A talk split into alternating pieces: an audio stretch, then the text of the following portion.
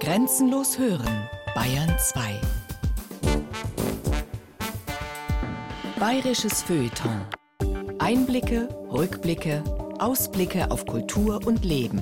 Immer am Samstagmorgen ab 8 und am Sonntagabend ab 20 Uhr. Ja, wir sind nun bereit und wir sagen zu unserem Kapitän, der auch schon das Mikrofon in der Hand hat, Kapitän, nimm uns mit. Mare Bavaricum, die Bayern und das Meer von Michael Zametzer.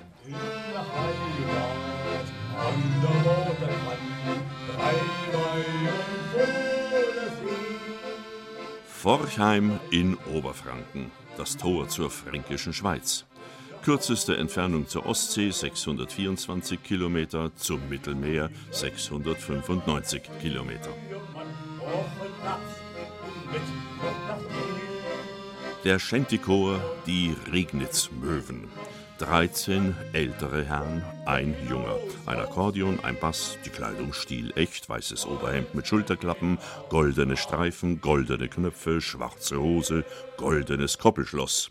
Leicht wogen sie beim Singen hin und her, als hätte sie eine kaum spürbare Brise erfasst.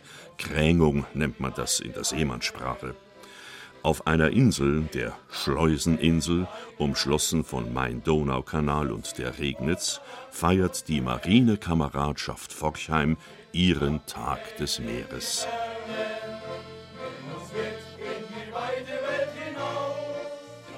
Und da gibt es natürlich auch entsprechend friesische Kost. Wir bieten heute zum Beispiel an äh, Backfisch, Seemannsspeise Lapskaus und dann Dithmarscher Buschebraten. Keiner weiß, was es ist. Auf der Speisekarte ist es aber beschrieben, damit jeder das weiß. Hans-Gerhard Braun, Vorsitzender der Marinekameradschaft, lässt keinen Zweifel am Ernst der Sache. Und nicht nur er. Ich bin 40 Jahre dabei, wir sind 45 Jahre verheiratet und ziemlich einfach richtig hingezogen zur Marine. Das kann gar nicht dick genug kommen. Ja, das ist, ich weiß auch nicht, das ist, wenn man so lange dabei ist, wenn man so lange das Ganze erhört und, und mitmacht, ist immer wieder schön.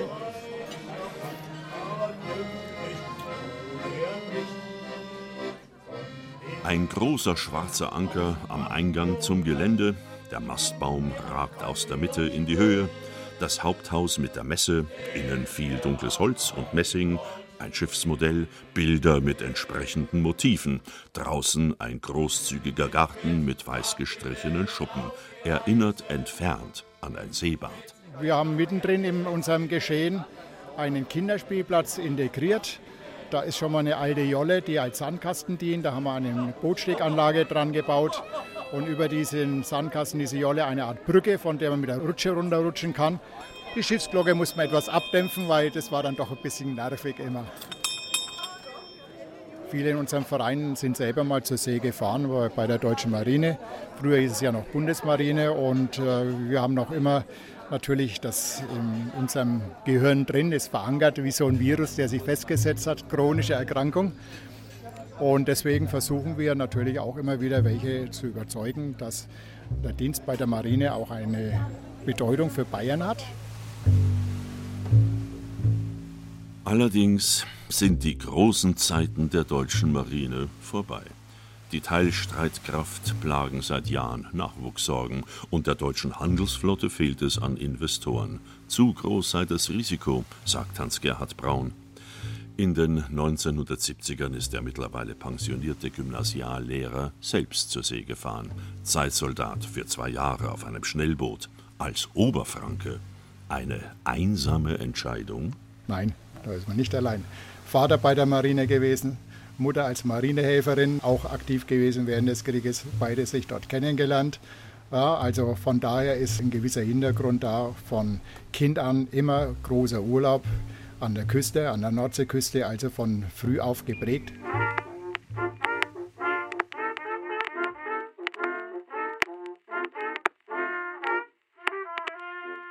Marinekameradschaft. Das klingt nicht jung und nicht so mondän wie Yachtclub, auch nicht exotisch wie Marina. Das klingt alt, nach eingestaubten Buttelschiffen, nach Messing-Aschenbechern in Kompassform, Veteranenverein, Kriegerverein, Marinekameradschaft.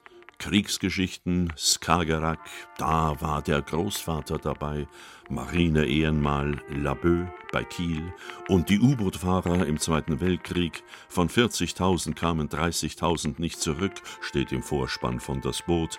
Und wo bist du gefahren? Zerstörer Bayern, Fregatte Augsburg, Küstenminensucher Konstanz, kleiner Betrieb Stofftransporter Walchensee. Alle längst abgewrackt. Ja, ja. So klingt Marinekameradschaft. 28 Marinekameradschaften gibt es in Bayern noch, denn die meisten pflegen tatsächlich vor allem die Erinnerung an die Militärzeit ihrer Mitglieder, erzählt Hans-Gerhard Braun. Nachwuchs kommt kaum nach. Das war mal anders, gerade im Süden, gerade in Baden-Württemberg und Bayern. Beim ersten Ausbildungsbataillon der Bundesmarine in Eckernförde forschten wir unter den blauen Jungs nach weißblauen Jungs. Ein Film des bayerischen Fernsehens von 1961. Grüß Gott. Grüß Gott. Ausweis bitte. Oh, bayerisches Fernsehen. Da wissen wir Bescheid. Ja, schau, grüß Gott. Gleicher Bayer. Was? Woher denn? Aus Steinkirchen, das ist bei Pfaffenhofen, der Hollerau. Aha, und Sie auch? Ich bin in Nürnberger Bädelsbau. Also, wie gefällt's? Ja, mir gefällt's ganz gut. Ja? Alles ganz zünftig da. Aha, na gut. Also, Wiederschauen. Wiederschauen. Passieren. Genau das ist das Phänomen. Etwa 60 Prozent der Besatzungen aller Marineschiffe kamen aus dem Süden, viele aus Bayern. Das wurde eigentlich erst abgeschafft, als dann mal die Entscheidung kam, wir wollen äh, die Rekruten in Standortnähe haben, um Fahrtkosten und sowas auch zu sparen. Und damit war das passé. Unter dem martialischen Bataillonsschild zeigt die liebevoll gebastelte Anschauungstafel, dass die Bayern auch hier zählen. Zurzeit halten sie den dritten Platz. Bei der Kompanie vorher hatten sie sogar den zweiten belegt. Am lebenden Objekt demonstriert wirkt das so. Kameraden, die Welt ist schön. Auf, auf! Aufstellung! Hüt! Lü! Up! Erster Zug! Die Bayern links raus! Dachau, Lindau, Nürnberg, Sulzbach, Coburg. Und wieder einmal die Schulbank. Funkunterricht. Tja, die jungen Bayern, die hier zu hören waren, dürften jetzt auch in ihren 70ern sein. Und vielleicht sind sie ja auch Mitglied in einer Marinekameradschaft in Nürnberg oder in München. Junge Segler zum Beispiel oder einfach nur Liebhaber des Meeres bleiben außen vor. In Forchheim haben sie aber schon lange den Kurs gewechselt. Ja, äh, wir haben also den Spagat gewagt zwischen der Tradition und der Moderne, kann man so sagen, den Verein im Prinzip komplett anders aufgestellt. Also wir haben mit der Jugendgruppe, wir haben mit dem Shandychor und mit dem Verein als solches ein unwahrscheinliches Spektrum vom Alter her und auch von gesellschaftlichen Schichten und von den Interessengebieten. Und Dadurch, dass wir auch thematisch eine ganze Menge tun, Themen frühschoppen, auch Vortragsreihen. Wir haben zum Beispiel die großen Schiffskatastrophen, die großen Naturkatastrophen, die großen Seeschlachten, all solche Dinge haben wir gemacht. Ja, also sind alles so Themenbereiche, die wir belegen. Das kommt also recht gut an. Trotzdem, Bayern und die See, das Meer, der Ozean, weit weg im Wortsinn. Was hat die Landmacht Bayern schon hervorgebracht an nautischen Großtaten? Ein mit Gold und Schnörkeln überladenes Barockprunkschiff, die Galeere Bucentaur, ihr Vorbild die venezianische Dogengaleere Bucintoro. Kurfürst Ferdinand Maria hat sie in Auftrag gegeben, samt Begleitschiffen. 1662 zur Feier der Geburt seines Sohnes Max Emanuel, das Leibschiff der Wittelsbacher, eine schwimmende Partyzone für Hofschranzen und adelige Jagdgesellschaften. Ihr Einsatzgebiet ähm, der Würmsee, der heute Starnberger See heißt. Als 1832 mit Otto I. ein Wittelsbacher König von Griechenland wurde, hatten die Bayern sogar kurzzeitig die vage Chance auf eine Hochseeflotte. Immerhin waren die Griechen seit jeher stolze Seefahrer. Den bayerischen Landratten war das aber wurscht, sie dachten gar nicht an den Neubau griechischer Schiffe. 20.000 Matrosen verloren ihre Arbeit und wanderten ab ins verhasste Osmanische Reich. Wieder kein Mare Bavaricum. Die Bayern und die See. Vielleicht geht das einfach nicht zusammen. Immerhin steht Seefahrt ja für die Reise an unbekannte Gestade, für neue Erfahrungen, das Überschreiten von Grenzen, für das Verlassen der Heimat. Sicher, am Meer hält sich der Bayer auch gern auf, in respektvollem Abstand zum Spiel der Gezeiten, im Meer vielleicht auch noch zum Schnorcheln oder Bohren, also Baden, aber auf dem Meer mit Kurs Richtung Terra Incognita und beim Zurückschauen der heimatliche Hafen, der immer kleiner und kleiner wird. Der niederbayerische Kabarettist Bruno Jonas hat das Spannungsfeld des Bayern zwischen Heim und Fernweh in seiner Gebrauchsanweisung für Bayern so beschrieben. Daheim sein heißt glücklich sein.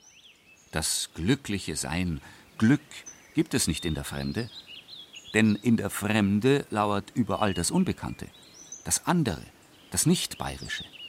Etwas, das erst erforscht werden will, mit neugierigen Augen in den Blick genommen werden muss, um es verstehen zu können. Doch beim Bayern überlagert die Angst die Neugier. Angst kriecht aus der Unsicherheit. Der Bayer ist sich nie so sicher, wie er sich gibt. Eine starke Unsicherheit lässt ihn betont selbstbewusst auftreten. Dieses Selbstbewusstsein tönt nach ständiger Selbstvergewisserung. Mir sam mir. Weil, wenn man nicht mir waren, dann wissert man ja gar nicht, wer mir san. Die Angst, nicht zu wissen, wer er ist, lässt den Bayern sich so oft wie möglich selbst vergewissern. Irgendwo im Hinterkopf spukt die Angst, er könne doch ein anderer sein. Und es gibt sie, die anderen Bayern. Es sind die, deren Sehnsucht nach Entgrenzung nicht vom Ausblick auf den Chiem, Ammer, Staffel, Rot oder Altmühlsee befriedigt wird. Überhaupt der Chiemsee, allein der Beiname Mare Bavaricum klingt in ihren Ohren wie eine typisch altbayerische Anmaßung. Was ist der Chiemsee denn schon verglichen mit dem Korallenmeer des Pazifischen Ozeans, der wild schäumenden Dünung vor Kap Horn, den schwarzkalten Wassern des Nordatlantiks? Alocca, zu Deutsch Pfütze. Und auch das steinerne Meer der Alpen lässt sie kalt. In den engen Tälern und Schluchten des Berchtesgadener Landes bekommen sie Atemnot und Beklemmung. Den dunklen Tann des Bayerwaldes meiden sie mangels Horizont und die aufdringliche Lieblichkeit des Bodensees. Für echt maritime Bayern bestenfalls eine Dreiländerbadewanne. Diese anderen Bayern, ob Franken, Schwaben oder Altbayern, ziehen den Wellenberg dem Taubenberg vor. Das muffige, moosige, modrige, von Giftpilzen durchsetzte Unterholz des monokulturellen Staatsforstes stößt sie ab. Sie suchen weichen Sand und leichten Algenmuschelduft in salziger Brise. Diese anderen Bayern suchen und finden ihr Mare Bavaricum überall auf dem Globus und nicht nur zwischen Prien und Chieming. Sag mir, wo geht's zum Meer? Sag mir, sag mir, sag mir, wo, wo geht's zum Meer? Mein Name ist Bobby Schenk, Münchner, mit Wohnsitz noch in Französisch-Polynesien. Ich nehme Abschied von meiner alten neuen Heimat, der Südsee. Zum letzten Mal fliege ich die Inseln um Tahiti ab. Für viele ein Traum. Vor drei Jahren segelte ich von Europa rüber in dieses Paradies. Ich lebte in der Cooks Bay auf Morea, vielleicht der schönsten Insel der Welt, besuchte die Atolle der Gesellschaftsinseln und ankerte in den smaragdgrünen Lagunen mit anderen Yortis zusammen navigierte durch die stromreichen Pässe der Riffs. Ein Super-8-Film, gedreht mit einer Bolex-Kamera im Jahr 1983. Vertont vom Tagesschausprecher Werner Feigl. An der Kamera Bobby Schenk, zweimaliger Weltumsegler, Experte für Astronavigation, eine lebende Legende unter den Blauwasserseglern. Blauwassersegeln kommt aus dem englischen Blue Water Sailing, weil wenn man an der Küste segelt, ist das Wasser häufig dreckig, grau, grünlich, je nachdem wie tief das dort ist. Äh, meistens durchwirbelt mit Sand und Schwebestoffen. Und je weiter man rauskommt, umso tiefer wird das äh, Wasser und dann wird es am Schluss tiefblau. Also wenn es einmal 5000 Meter hat und deswegen blaues Wasser, Blue Water Sailing, auf dem blauen Wasser segeln. Im Gegensatz zum Küstensegeln. Heute wohnt der deutsche König der Blauwassersegler mit seiner Frau Carla in einem Wohngebiet in Fürstenfeldbruck bei München. Entfernung zur nächsten Küste Lignano Sabbiadoro 530 Kilometer. Das Haus der Schenks hat nicht etwa die schnittige Form einer Yacht, nein, ein ganz normales Haus. Nach wie vor finde ich das landschaftlich für mich am schönsten, in einer Bucht zu sein mit solchen Bergen drumherum und smaragdgrünes Wasser. Das fasziniert mich. Sie sehen hier, die Wand ist smaragdgrün gestrichen. Das hat schon seinen Grund, warum hier das ganze Haus irgendwie dann noch hier grün, grün, grün. Das ist meine Frau gewesen, die das Konzept gemacht hat. Vor 25 Jahren, muss ich dazu sagen. Aber nach drei Jahren wollen wir wieder nach Hause. Wir, das ist meine Carla, Apothekerin. Und ich, 42 Jahre und Jurist. Und unsere tüchtige Segelyacht Thalassa, die sich besonders auf den langen Turn um die halbe Welt vorbereiten muss. Nur einmal kann ich mich erinnern, wie wir in Fidschi angekommen sind, so auf der ersten, auf unserer Weltumsegelung. Da hat es geregnet, geregnet, geregnet. Und da hat meine Frau gesagt, mir fällt die Decke auf den Kopf. Also, solange schönes Wetter ist, gibt es nichts Schöneres als diese Gegend. Aber wenn es schlechtes Wetter wird, dann ist es zum Davonlaufen. Unsere Heimreise wird lang werden und uns aus den lieblichen Tropen monatelang in die kalten Gegenden an der Eisberggrenze bringen. Monatelang werden wir uns selbst versorgen müssen.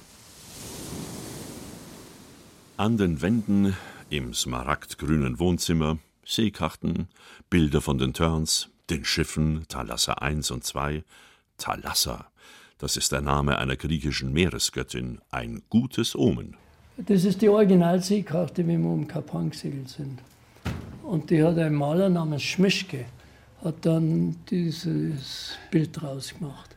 Also wenn Sie genau hinschauen, dann sehen Sie da noch unseren Kurs eingezeichnet. Die Reise ums Kap Horn vor 33 Jahren, das war der Einschnitt für Bobby Schenk. Die Rückkehr nach Bayern. Der Ausnahmesegler, der ins bürgerliche Leben zurückkehrt, Richter am Landgericht München wird bis zur Pensionierung. Der Kreis hat sich geschlossen. Und trotzdem, Bobby Schenk der die ganze Welt unter Segeln bereist hat, ist immer Bayer geblieben. Geboren 1941 in München, aufgewachsen in Fürstenfeldbruck und Burghausen, mit einer Schulkarriere so turbulent wie eine Atlantiküberquerung. Sie tangieren da schon einen Grenzbereich in meinem Leben, der Drang, irgendwas Besonderes zu machen. Was natürlich nicht immer gut ankommt bei den Mitmenschen, der war in der Schule da, wo ich also als besonders frech gegolten habe und ist dann später sozusagen in positiveren äh, Richtungen gekommen, wiedergekommen. Und ich glaube, das war letztlich auch das Motiv und der Ansporn, äh, hier seglerisch mehr zu unternehmen, wie man normalerweise als Hobbysegler, Freizeitsegler macht. Begonnen hat die Segelkarriere des Florian Bobby Schenk aber genauso als Freizeitsegler. Camping auf dem Wasser Anfang der 1960er Jahre auf dem Waginger See bei Burghausen. Nächster Salzwasserhafen Triest, 401 Kilometer. Das war ein 16er Jollenkreuzer aus Sperrholz beim Marder gebaut am Weiginger See. Logisch, wir waren am Weiginger See. Und da haben wir mit meiner Frau zusammen so die ersten ja, so wunderbaren Erlebnisse auf dem Schiff gehabt. Nicht nur das Segeln, sondern das Leben auf dem Schiff wenn man vor Anker liegt und es fängt regnen an, wirklich unten reinzugehen, einen Spiritus Kocher anzuschmeißen, dass einem gar die Augen brennen, weil es ist keine Lüftung da. Und da habe ich also zu meiner Frau gesagt, und sie auch, muss ich dazu sagen, das ist unser Leben und das wollen wir jetzt ein bisschen extensiver machen. Schenk will eine gute Grundlage. Nautik, Navigation nach den Sternen, das Handwerk. Das lernt man in den 1960er Jahren am besten bei einem Österreicher, Karl Seiler, der Segelpapst seiner Zeit. Der hat viel in meinem Leben zum Guten gerichtet, war dann froh, dass ich den kennengelernt habe und der hat aus Überzeugung, nicht aus Geldtrieb, aus Überzeugung im Winter Kurse veranstaltet, 30 Mark Teilnahmegebühr. Da waren aber 200 Leute drin und die haben alle, dann spät abends sind die auf der Seekarte, auf der D30 in der Ostsee umeinander gesegelt mit Navigation und so. Und der hat mir dann sozusagen den letzten Schliff in einer geradezu perfekten Art und Weise beigebracht. Der ist natürlich nicht um die Welt gesegelt wie später, aber alles, was der uns erzählt hat, würde ich auch heute noch blind unterschreiben. Das war perfekt, was der Mann gekonnt hat. Das theoretische Fundament für ein Leben unter Segeln ist gelegt. Der künftige Blauwassersegler Bobby Schenk macht noch das zweite juristische Staatsexamen. Mit viel Glück muss ich betonen. Und meine Frau hat mir dann zum Referendarexamen einen Turn geschenkt von Nizza nach Sevilla mit dem größten Schoner des Mittelmeers. Ist ja ungefähr alles passiert, was im Segeln passieren kann. Also wir haben eine Kollision gehabt mit einem Fischerboot, weil die Lichter nicht brennt haben. Also es war aus heutiger Sicht gar nichts in Ordnung. Aber alles hat sich irgendwie aufgelöst und wir fanden das unglaublich romantisch. Wir waren dann in Ibiza, da waren wir das einzige Schiff, also so hat sich das alles gewandelt. Und da saßen wir auf der Pier mit der Rotweinflasche in der Hand und dann haben wir gesagt, Mensch, das wäre unser Leben. Auf der Pier sitzen, Schiffe anschauen und Rotweinflasche in der Hand. Naja, das erste große Boot der Schenks hieß übrigens Gammler. Aber aus dem Gammeln wird nichts. Eine Atlantiküberquerung, zwei Weltumsegelungen. Bobby Schenk schreibt Fachbücher über das Segeln, die heute Standardwerke sind. Die Schenks führen ein Leben zwischen Aussteigern und den wenigen Touristen, die sich damals Urlaub in der Südsee leisten können. Sie bieten Segeltouren und Rundflüge an. Ab und zu hält Bobby Schenk einen Vortrag. So kommen sie über die Runden.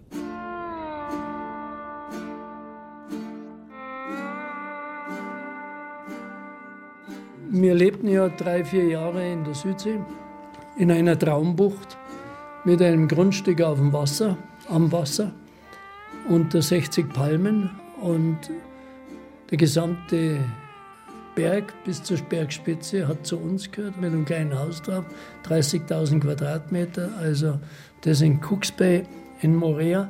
Ich glaube, dass fast jeder Deutsche von sowas träumt. Aber wenn Sie jeden Tag beim Tauchen sind, und jeden Tag ihren Sundowner trinken, der jeden Tag ein bisschen stärker wird und dann vielleicht noch abends in der Bar rumsitzen und sich mit zum Teil kaputten Typen zuprosten. Welcome in a paradise. Isn't it nice here to live in the paradise? Irgendwann geht ihnen das dann auf den Wecker und so hat meine Frau gesagt, du probier doch nicht mal, ob du nicht wieder bei der Justiz genommen wirst. Und dann habe ich also von der Bay aus per Post was anderes gab es ja gar nicht, einen Brief geschrieben an das Bayerische Staatsministerium der Justiz. Und die haben gesagt, ja, ich könne wieder anfangen, 1. Juni oder so ähnlich, Dienstbeginn. Und da gab es für mich nur noch die eine Möglichkeit, nach Hause zu segeln um Kap Horn. Kap Horn, die Südspitze Südamerikas, der Schrecken der Seeleute. Unberechenbare Stürme, Eiseskälte nahe der Antarktis, aber was soll man machen, wenn die Heimat, wenn der Freistaat, wenn der Staatsdienst ruft? Am meisten sorgen wir für unsere Sicherheit vor. Ruder und Mastbruch sind schlimm. Tödlich wäre Mann über Bord. Jetzt spannen wir schon Drahtseile von Achter nach vorne, an denen wir unsere Sicherheitsleine unten im Süden einpicken können. So gelangen wir ständig gesichert vom Cockpit zum Vorschiff. Luft und Wasser werden merklich kälter. Die ersten Albatrosse, elegante Vögel aus dem Reich der brüllenden 40er, lassen sich blicken. Eine hohe Dünung kündet das Grollen des Gottes der Westwinde an. Ja, ich äh, begrüße nochmal recht herzlich alle, die hier da sind. Ich verweise auch nochmal darauf, dass wir selbstverständlich für die Kinder und für die, die jung geblieben sind, Fahrten auf der Regnitz anbieten. Äh, wir nennen es hochtrabend Hafenrundfahrt. Naja, wir haben ja auch einen kleinen Hafen. Es gibt ja mehrere Anleger. Und vor diesen Anlegern, kleinen Stegen am Regnitzufer, direkt vor dem Forchheimer Marineheim, stehen sie schon, trotz aufziehenden Gewitters. Peter Schulte, der Jugendwart, trifft eine Entscheidung und wagt die Hafenrundfahrt. Passiert überhaupt nichts. Und da vorne sind die anderen von der DLRG, da fahren wir das nächste Mal mit. Ab. Aus, Leinen los heißt es. Leinen los. Leinen los. Schau, da vorne fahren die von der, D- von der was DLRG. So, willkommen auf dem Stolz der Marine-Kameradschaft. Unserem Ru- eigentlich ein Ruderboot für sechs Personen. Man sieht das hier an dem Rand. Das sind die Ruderduchten. Aber wir wollen sie ja nicht rudern lassen, sondern wir wollen ein Boot auffahren. Und dann wird klar, warum es heißt, alle sitzen in einem Boot, egal ob auf der Regnitz oder vor Helgoland. Das Boot der DLRG, der Deutschen Lebensrettungsgesellschaft, braust vorbei, macht eine mächtige Bugwelle, die den kleinen Kahn der Marinekameradschaft bedenklich ins Wanken bringt. Wassereinbruch. Nichts passiert. Nichts passiert. Alles Ja, alle nass geworden. Nur nass. Nichts passiert. Alles.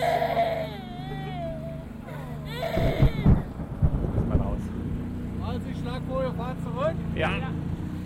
Man lernt die Natur zu kennenzulernen, zu respektieren und auch sag mal, sie besser einzuschätzen, als einfach nur Panik zu schieben. Wenn man die Wettervorhersagen beachtet und sich rechtzeitig in, in Sicherheit bringt, passiert nichts. Fährt man bei Sturm raus, hat man ein Problem, wie wir gerade fast feststellen konnten. Aber das ist ja noch gut gegangen. Bewährungsproben auf der Regnitz und Erzählstoff für den nächsten Bordabend. Bei der Hafenrundfahrt beinahe Mann über Bord und das über 700 Kilometer von der Nordsee entfernt. Sag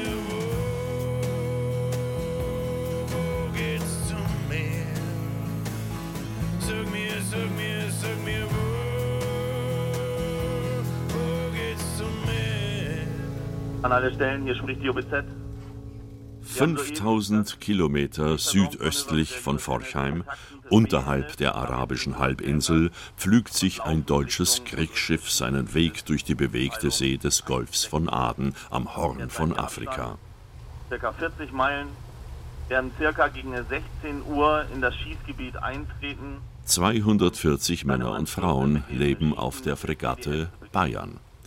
Das Schiff führt zurzeit die EU-Mission Atalanta an, Piratenabwehr, Sicherung der Seewege in Richtung Suezkanal, die wichtigste Schifffahrtsstraße der Welt. In den letzten Jahren von somalischen Piraten bedroht, aber die heißen Zeiten sind vorbei. 2011 gab es über 200 Entführungen und Überfälle, 2015 keine. Das liegt auch an der Präsenz der deutschen Marine. Die See ist ruhig. Auf der Brücke glimmt nur das spärliche Licht der Radarschirme und Monitore.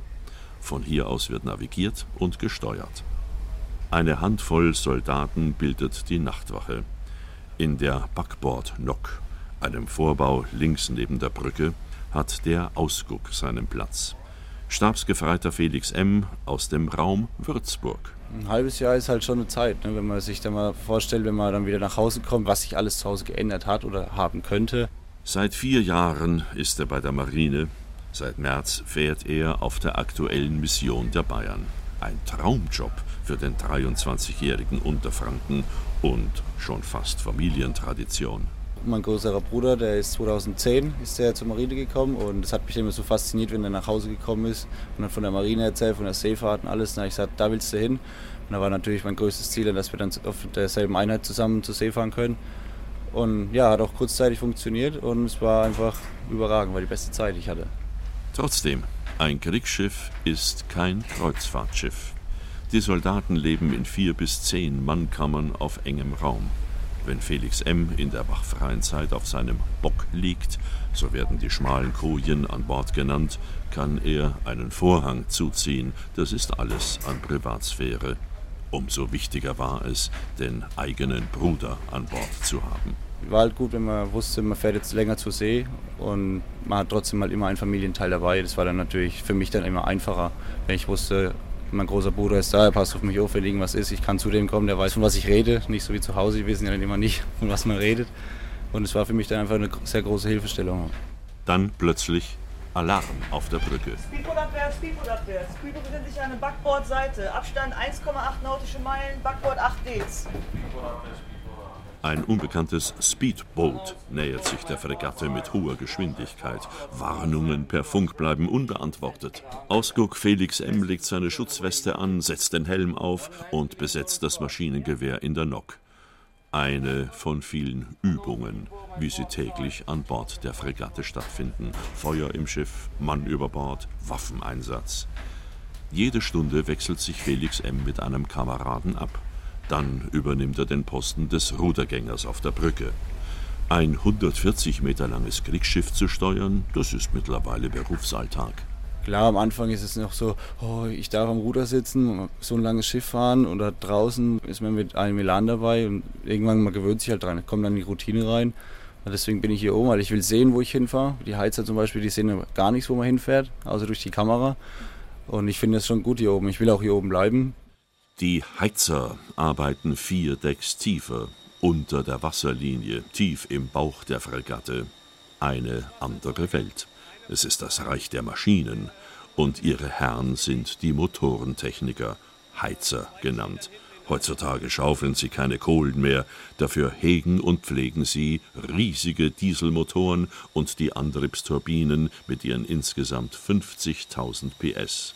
Und sie kennen ihre Macken. Ja, die haben gute und schlechte Tage, sagen wir es mal so. Die laufen über Wochen super und dann spinnen sie jeden Tag. Hier, wo es so laut ist, dass man es nur mit dicken Gehörschützern aushält, arbeitet Oberbootsmann Johannes J. aus dem Landkreis Hof. Er ist einer der Motorenmeister. Mangel an frischer Luft und Tageslicht? Kein Problem für den drahtigen 26-Jährigen, den ein Freund auf die Marine gebracht hat. Rauszukommen, die Welt zu sehen, das war auch bei ihm die Motivation, erzählt er in einer Mischung aus norddeutschem und fränkischem Akzent. Also das kommt drauf an, wenn mich jemand natürlich animiert, dann äh, geht's ruckzuck. Also wenn ich jetzt nach Hause fahre, dann ist er sofort wieder drin. Aber dadurch, dass einen mit dem Akzent oder mit dem Dialekt hier kein Mensch versteht, geht's relativ schnell, bis man es endlich los ist und dann nur das Rollen der R, das ist noch nie raus. Die Heizer, sie sind die Ölfüße an Bord. Ein bisschen schmuddelig zwar, sagt Johannes J., aber nicht ohne einen gewissen Heizerstolz. Wenn man dann doch mal hochgeht auf Brücke oder was, das ist dann schon sehr hell auf einmal alles und das ist, das ist doch schon schöner da unten. Auf der Brücke der Fregatte Bayern ist es mittlerweile hell geworden. Die arabische Sonne flutet den Platz des Ausgucks. Eine leichte Brise frischt die schwüle heiße Luft auf. Felix M. sucht mit dem Fernglas den Horizont ab. Auch wenn er seine Entscheidung noch nicht angezweifelt hat, zur Marine zu gehen, denkt er oft an daheim während der langen Stunden auf Wache. Noch sechs Wochen dauert die Fahrt für ihn. Wenn man halt nach Hause kommt, man muss halt erstmal wieder reinfinden. Das dauert ein bisschen. Aber ich habe letztes Jahr zum Beispiel nach dem Einsatz, habe ich glaube ich drei, vier Wochen gebraucht, bis ich dann wieder, bis die Lücke gefunden habe, dass ich dann zu Hause wieder mitspielen kann. In sechs Wochen soll die Bayern wieder in Deutschland ankommen, nach einem halben Jahr auf See. Die Familien werden auf der Pier stehen und die Rückkehr ihrer Söhne und Männer feiern. Und die Soldaten selbst? Allererste Aktion, wenn ich Wilhelmshaven von Bord gehe, ist natürlich klar, Freunde und Familie in die Arme schließen.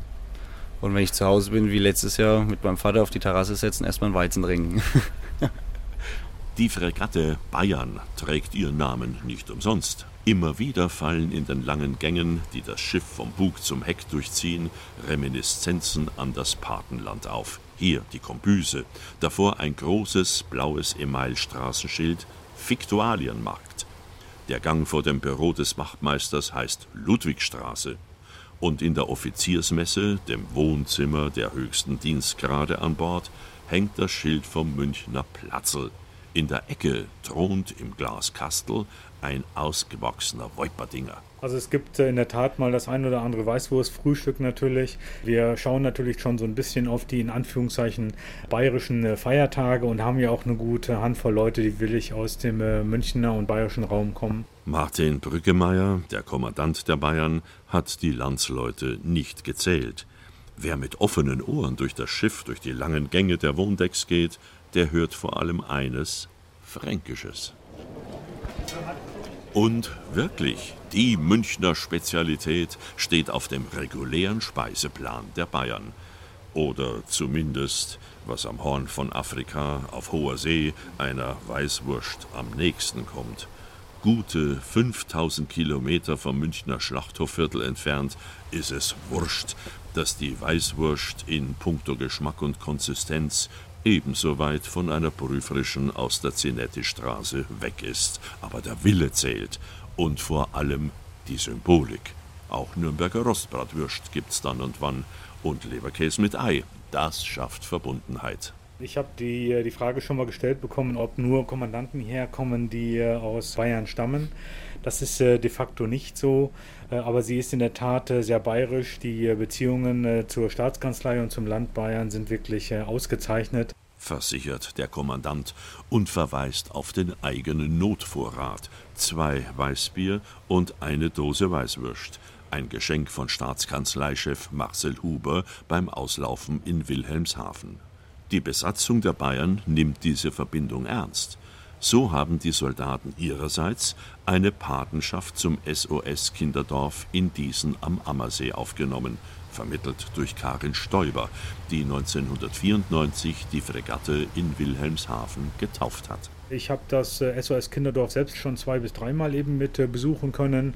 Und wie ich aufzeigte, haben wir auch eine Aktion, einen äh, kleinen Teddybären, den Matrosen Tim, der im SOS Kinderdorf seinen Dienst verrichtet, so möchte ich sagen, und sein Zwillingsbruder, der Matrose Tom, der hier zur See fährt und von Zeit zu Zeit in Briefen an die Kinder eben mit was uns wirklich gelohnt wird durch entsprechende Gegenbriefe der Kinder. Und das ist schon wirklich klasse. Und es geht natürlich auch darum, der Besatzung die Verbundenheit äh, mit dem Patenland einfach aufzuzeigen. Der Seegang hat stark zugenommen. Das Schiff stampft unbarmherzig auf und ab, und bei jedem Fall ins nächste Wellental purzelt die leicht verschrumpelte Weißwurst gefährlich nah an den Abgrund des Tellerrandes. Aber zum Glück bremst der echte süße Senf den Fall, gibt Halt in unruhigen Zeiten.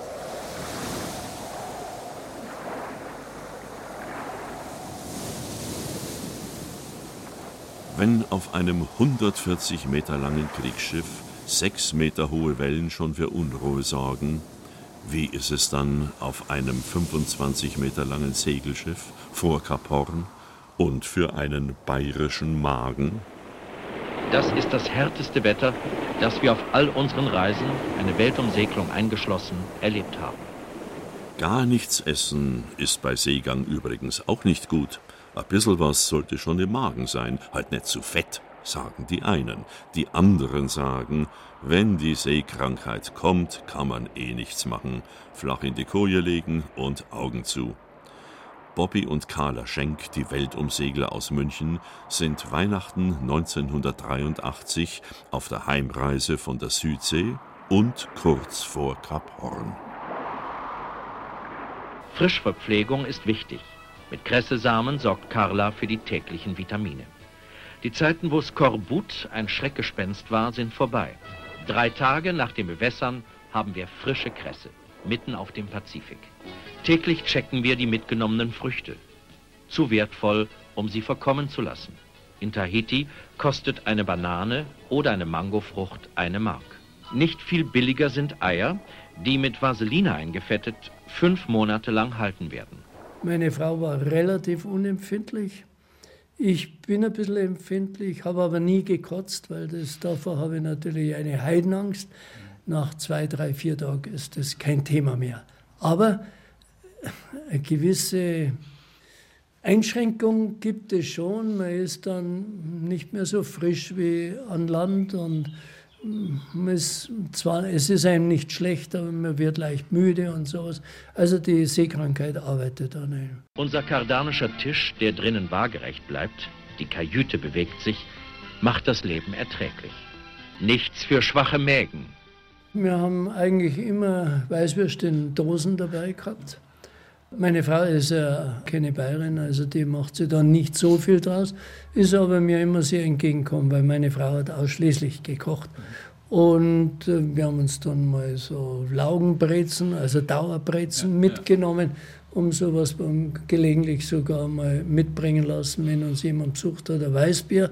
Also das ist schon immer da und die Sehnsucht nach dem Schweinsbraten, so wie hier, die bleibt. Am Heiligen Abend steht die Thalassa auf 43 Grad Süd und 118 Grad West. Bei unserer Weihnachtsfeier sind wir wahrscheinlich die einzigen Menschen im Umkreis von 3000 Kilometern. Gemütlich wird es nicht. Der Wind nimmt zu. Charlie Lima Maritime Mobile, wir sind hier direkt am Kap Horn. Könnt ihr mich aufnehmen? Äh, hier ist Delta Killer 8 Charlie Lima Mickey Mouse, direkt am Kap Horn, ungefähr drei Seemeilen südlich. Wir haben früher haben wir gesagt, wir segeln überall, aber nicht am Kap Horn. Ich kann mich erinnern, in England haben wir ein Radar einbauen lassen, da oben am Mast. Und dann habe ich ein bisschen Bedenken bekommen, dass der Mast doch ziemlich perforiert war. Und dann hat der Verkäufer zum Trost gesagt, naja, Sie segeln ja nicht um Kap Horn. Und da habe ich immer dran denken müssen, wenn man dann die Entscheidung getroffen hat, doch über Kap Horn nach Hause zu segeln. Ein unglaubliches Wetter haben wir an jenem 9. Januar. Friedlich scheint die Gegend und nichts erinnert an den Kampf von vielen hundert Segelschiffen, die sich hier im Sturm Meile um Meile ihren Weg erkämpft haben. Zahlreiche Menschenleben hat dieser Felsen, der sich heute von seiner lieblichen Seite präsentiert, auf dem Gewissen. Für Segler steht Kap Horn für Wagemut und Abenteuerlust. Für uns ist jetzt der Höhepunkt in unserem Seglerleben da. Was für den Bergsteiger der Mount Everest ist für uns Segler das Horn.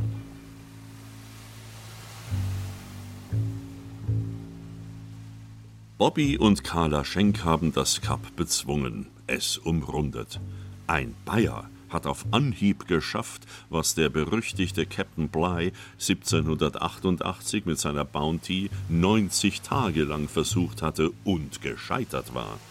Das berechtigt zu der kühnen Frage, sind die Bayern am Ende die besseren Segler? Die Österreicher sind fantastische Segler. Warum? Die sagen, wir haben keine Küste, wir können mit dem Wasser eigentlich nichts anfangen. Jetzt müssten wir es besonders präzise machen. Die Österreicher sind, wenn ich die Segel anschaue, um ein Vielfaches besser als wie die von der Küste oben. Und das gilt bis zu einem bestimmten Grad auch für die Bayern. Die bayerische Bescheidenheit, da wollen wir es mal so, ja, doch, das muss ich schon ein bisschen sagen.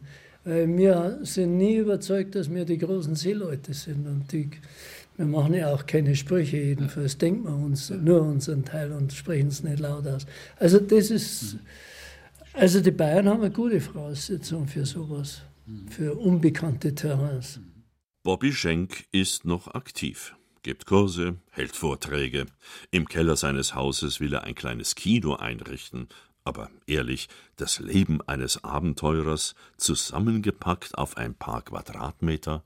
Schauen Sie, wenn ich jetzt ins Büro fahren würde, da brauche ich nicht rudern, da brauche ich mir nicht die Hände waschen, so wie unterwegs, wo man dann grundsätzlich nicht trockenen Fußes an Land gekommen ist, um einkaufen zu gehen. Ich muss mir nicht jeden Tag meinen Wetterbericht rumschlagen, muss keine Angst haben, dass das Wetter schlecht wird.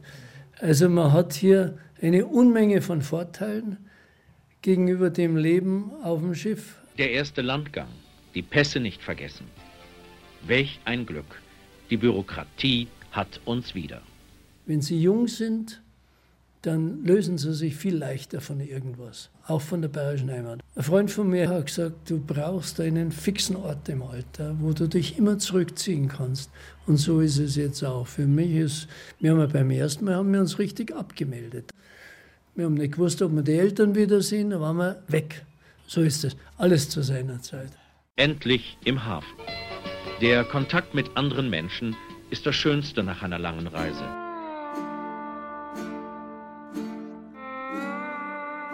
Wohin geht die Reise? Welchen Kurs schlagen die sehnsüchtigen Bayern, Franken, Schwaben ein? Was sind sie bereit zu tun, um dem am nächsten zu kommen, was sie daheim nie, aber auch wirklich nie bekommen werden? Das Meer, die Küste, den Ozean. Wie hoch ist der Preis für das Stillen dieser Sehnsucht? Kostet er die bürgerliche, gut gesicherte Existenz, den Kontakt zu Freunden und Familie daheim und in letzter Konsequenz wo endet diese Reise? Und jetzt will ich es mal anders formulieren, treu bis in den Tod.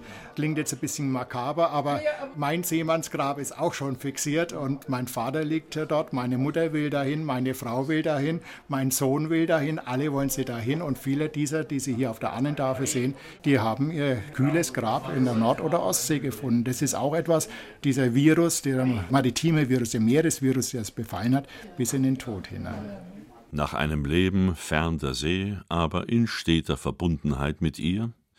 Da ist die letzte Ruhestätte im Element nur konsequent. Ob Franke, Schwabe oder Altbayer, spielt da keine Rolle.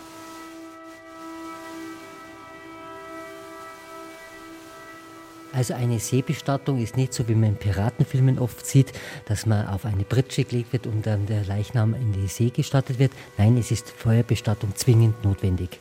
Peter Kotzbauer leitet den städtischen Bestattungsdienst in München, der auch Seebestattungen anbietet, gemeinsam mit Partnern in Norddeutschland. München wird meistens kremiert bei unseren Kunden und dann sagt die Ehefrau oder die Tochter, ja, das will sie bestattet werden. Und er muss es selber verfügt haben. Von 6000 Bestattungen, die die Stadt München im Jahr durchführt, sind etwa 20 Seebestattungen. Das sind Personen, die aus Tradition das machen wollen oder vielleicht bei der Marine gedient haben, die einen besonderen Bezug zu Meer haben oder einfach den Event wünschen, weil sie dort Urlaub gemacht haben oder ähnliches. Verbrannt wird der Leichnam in Bayern, so ist es Gesetz. Per Post wird die Asche dann an die jeweilige Küste geschickt zu einem Partnerunternehmen vor Ort in einer wasserlöslichen Urne. Aus Salzteig. Aus harten Salzteig, dass er nicht kaputt geht. Aber es ist Pflicht, es darf keine Metallurne in die Nordsee oder Ostsee versenkt werden. An der Küste angekommen, können die Angehörigen dann auf einem Schiff die sterblichen Überreste in Empfang nehmen.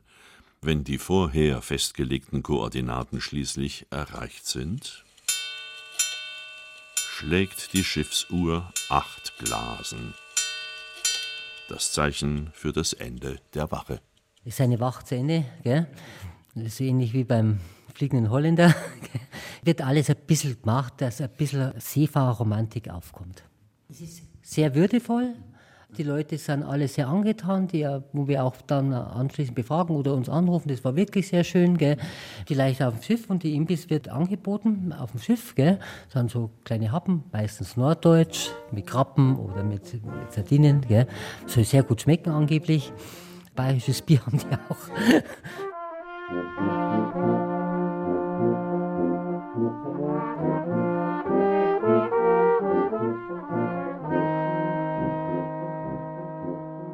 Ein verwegener Gedanke kommt auf.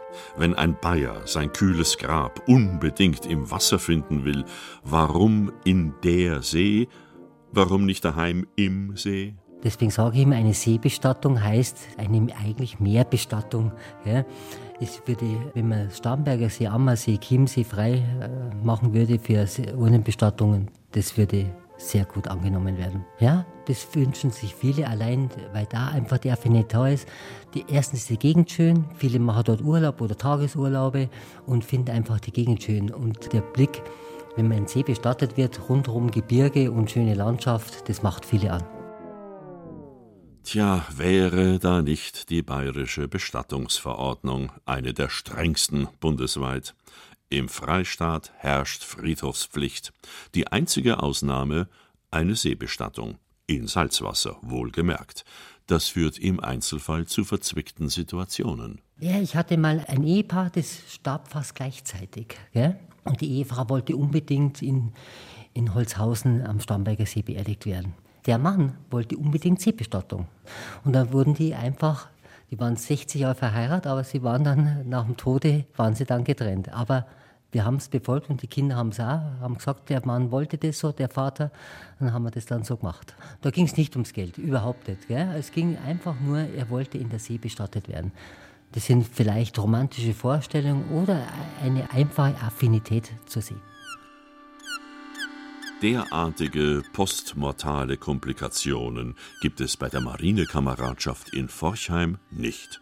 Inge Söllner, die Frau eines der Gründungsmitglieder des Vereins, hat nicht nur den Wunsch ihres Mannes respektiert, sie nimmt den Sinnspruch vom selben Boot, in dem alle sitzen, wörtlich. Na, ich gehe auch auf. Ich gehe auch. Es ist halt so. Und dann liegen sie da oben vor Kiel.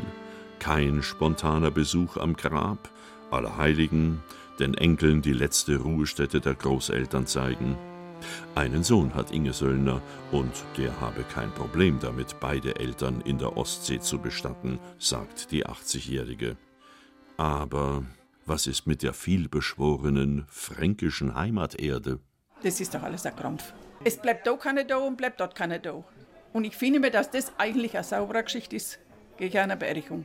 Na, was ist denn das, wenn, wenn die Leute eingegraben werden? Da schreit keins noch die Abweiser. Und was, was haben die Leute alle gehabt? Die waren alle krank. Das Zeug, das, das geht doch nie kaputt. Also, das geht doch alles in ein Grundwasser. Normal.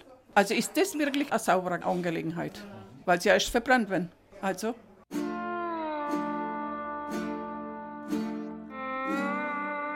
Auch der Vater von Hans-Gerhard Braun fand die letzte Ruhe in der Nordsee, über 700 Kilometer von seinem Heimatort entfernt. Ein spontaner Besuch am Grab, unmöglich. Dafür sind, so seltsam es klingt, die Ferien da. Ich habe natürlich die Koordinaten und ein paar Bilder, die ich gemacht habe bei dieser Seebestattung äh, als Fotomontage gemacht und habe die in meinem Marinezimmer hängen. Also ich kann jederzeit gedenken und es ist auch schön, dass man jederzeit gedenken kann und nicht irgendwo hin muss. Und natürlich fahren wir einmal auf See raus, jedes Jahr, wenn wir in Cuxhaven sind, können nicht die Zielkoordinaten ansteuern, aber wir fahren dann äh, Richtung Neuwerk oder sowas. So sagt uns dann immer der eine Bootsmann Bescheid. Jetzt kommt unsere Wende, die wir machen, da seid ihr am nächsten dran. Jetzt könnt ihr euer Blumengebinde ins Meer werfen bleibt nur noch eine Frage. Wenn die Sehnsucht nach dem Meer, dem eigenen Mare Bavaricum, so mächtig, die Liebe zur See so groß, beinahe unstillbar ist, warum nicht einfach auswandern in Richtung Norden, wenn das Meer nicht zum Franken kommt? Ich möchte nicht aufnehmen. Na, das, das gefällt mir nicht. Wir sind wenig ländlich. Ja. Und das ist einfach Gewohnheit. Komisch, die vom Land, die haben Sehnsucht nach der See und wenn sie drum sind, dann gehen sie aber gern wieder heim. Ne? Jetzt gehen wir alle an Bord und der Kapitän sagt, wir leinen los und an den Wind. Windjammer, Windjammer. Windjammer, Windjammer, fahr weit hinaus. Stolzer Schiff auf großer Fahrt, das Meer ist ein Zuhause. Mare Bavaricum die Bayern und das Meer. Sie hörten ein bayerisches Feuilleton von Michael Zametzer. Der Erzähler war Gerd Anthoff, Zitator Friedrich Schloffer. Ton und Technik Christine Frei, Redaktion und Regie Ulrich Klemmer.